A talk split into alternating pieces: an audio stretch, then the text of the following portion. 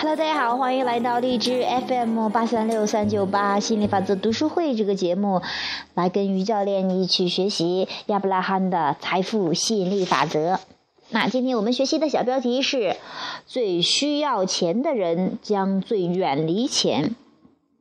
杰尔问亚伯拉罕。在我帮助人们致富时，有一个现象令我特别失望：那些最需要钱的人利用我的教导时，教导时效果甚微；那些不太需要钱的人则会大获成功，这让我大惑不解。那些需要钱的人通常会加倍努力，他们理应获得成功。亚伯拉罕，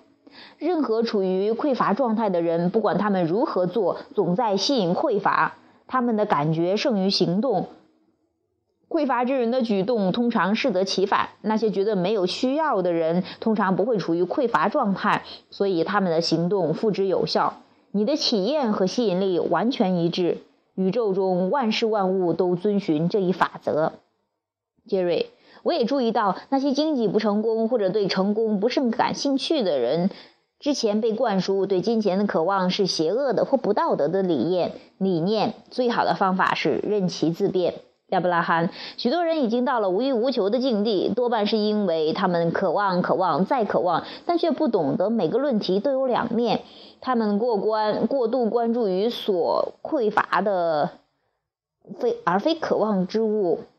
因此他们不断的吸引匮乏，最后他们精疲力竭。当人们将渴求和未曾拥有相连，渴求就变成了一种痛苦的体验。他说：“我无欲无求，因为我每一次有所求，心里就不舒服，还不如回到以前的状态。”好，这是我们今天学的标题哈，真的是最需要钱的人，就说他处于匮乏状态的话，他觉得很没有钱的话，总是从匮乏的角度，无论采取多少行动，还是在这个匮乏中去，还是没有钱，还是在这个里边挣扎哈。这也是很多人说，哎呀，我不要钱了啊，一点都不好玩，我才不稀罕呢。其实他心里的话，他想要，但是你因为追逐过很多次，但是也没有见一个效果，把自己累的呀，最后哈干脆不要了。其实这只是说你有抗拒在里面的，而说你在关注这些匮乏了，那真的你吸引金钱的过程不是一个行动之旅，而是一个情感之旅，让自己